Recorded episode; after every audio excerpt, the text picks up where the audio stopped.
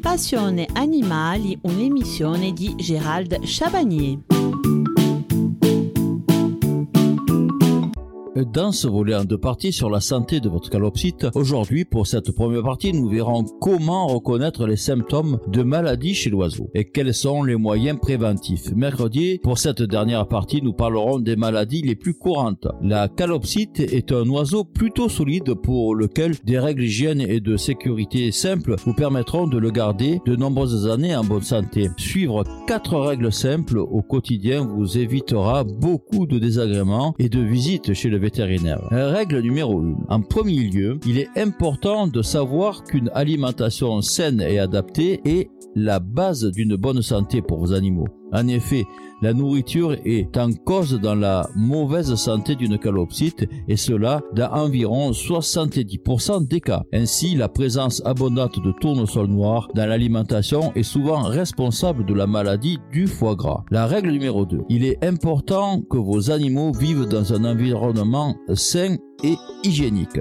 Changez la gamelle d'eau tous les jours et veillez à la placer de telle sorte qu'elle ne soit pas souillée par leur fiente. Il en est de même pour la gamelle de nourriture. Ne laissez pas vos calopsites consommer de la nourriture ou de l'eau contaminée par leur déjection. Nettoyez la volière, les jouets, les perchoirs et changez le substrat une fois par semaine. Règle numéro 3. Surveillez les fientes de vos oiseaux. Cela semble curieux à dire, mais les selles anormales sont souvent le premier indice d'un problème pour votre animal. Apprenez à distinguer des fientes normales de celles qui ne le sont pas. Plus tôt, vous saurez remarquer la différence et plus rapidement, vous pourrez prendre les dispositions qui s'imposent. Règle numéro 4. En cas d'arrivée d'une nouvelle calopsite chez vous, ne faites pas l'impasse sur la période de quarantaine. Beaucoup de maladies sont contagieuses et un certain nombre sont graves, voire mortelles et incurables. Que vous adoptiez vos animaux dans une bourse pour oiseaux, chez un éleveur,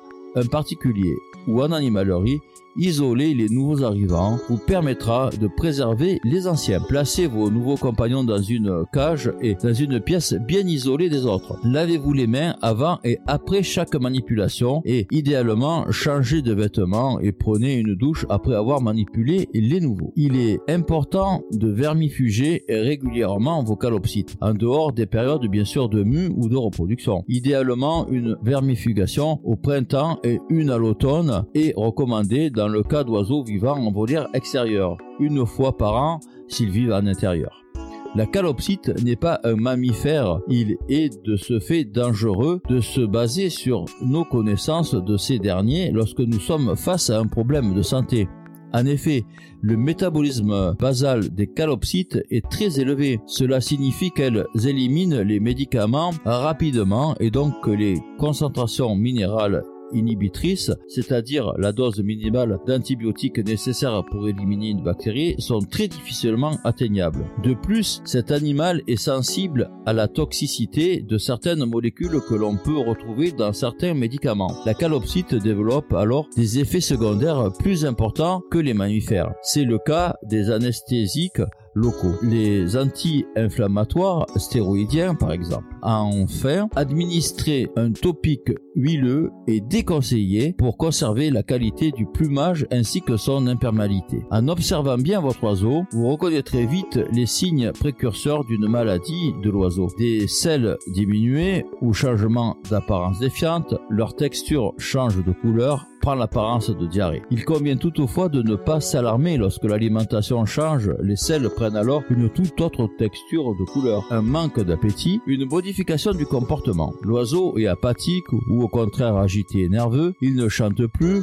et a perdu de sa gaieté habituelle. Toutefois, un oiseau qui change d'environnement peut subir un stress passager qui peut le rendre vulnérable. Passé un temps d'adaptation, tout rentre généralement dans l'ordre. L'apparence se modifie. Le plumage devient plus terne, les plumes sont gonflées ou ébouriffées, le cloaque peut être souillé et les narines obstruées. Les ailes sont souvent pendantes.